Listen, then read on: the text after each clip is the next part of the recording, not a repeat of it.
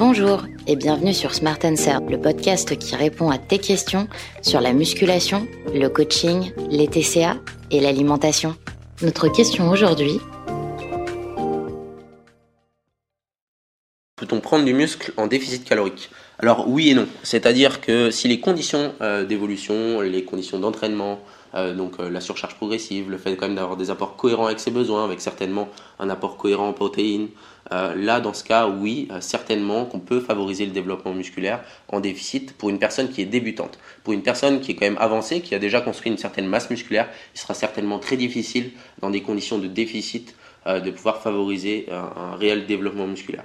Euh, en développement de la force, pourquoi pas, puisque là on a plus, euh, on travaille sur le système nerveux. Maintenant, en termes de développement de la masse musculaire, eh ben, comme c'est comme tout, hein, pour construire quelque chose, il faut forcément du quelque chose, et en l'occurrence, ben, il faut des apports pour donner euh, comment dire, de la matière au corps pour pouvoir justement construire cette masse. en l'occurrence, une personne qui a déjà un physique qui a déjà été construit, qui a déjà pas mal de masse musculaire, devra certainement au moins être en maintenance pour pouvoir favoriser un minimum de développement musculaire. En déficit, ça sera très compliqué. Donc en l'occurrence, si une personne veut quand même favoriser une perte de masse grasse euh, et euh, au moins favoriser quand même un peu de masse musculaire, une prise de masse musculaire, il sera certainement intéressant de se mettre juste en maintenance. Intéressé par un coaching?